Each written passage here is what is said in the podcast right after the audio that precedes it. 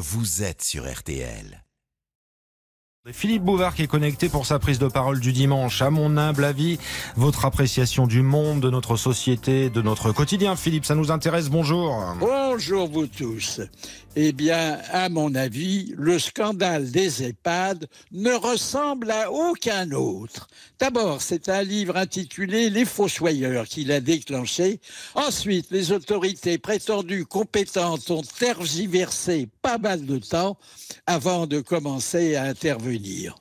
Principale accusation, la maltraitance des pauvres vieux par euh, de riches concessionnaires. À quoi s'est ajouté le délit d'initié de l'un d'eux qui avait revendu les actions de sa société avant la parution du bouquin.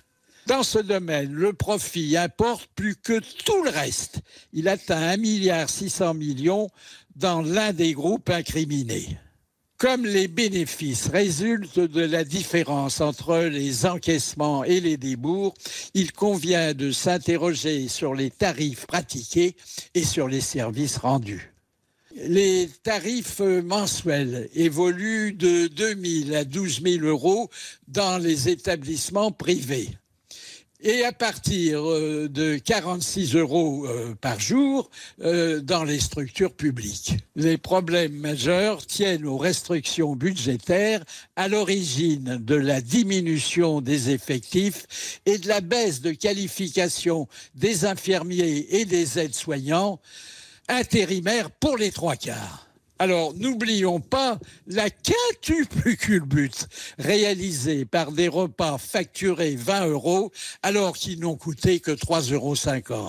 Pour vous donner une idée de l'ampleur du marché, sachez que 7000 établissements, dont 3200 publics, accueillent 600 000 résidents et que la liste d'attente est si longue qu'on n'attend même pas l'enterrement d'un défunt pour que son lit trouve un nouvel occupant. Et puis notez que la durée moyenne d'un séjour entre l'arrivée et le grand départ est de trois années et quatre mois.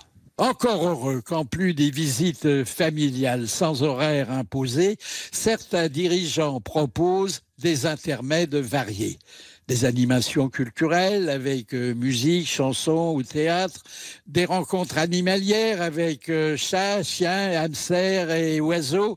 Mais j'ai gardé pour la bonne bouche les animations culinaires, les jours fastes où la préparation des chefs authentiques cette fois tranche avec ce qu'on a toute raison d'appeler l'ordinaire.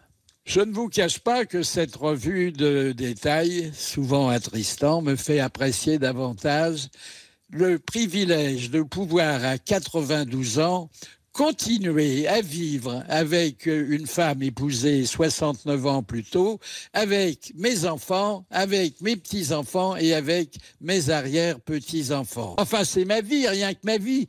Mais Dieu merci, je la partage. À samedi prochain.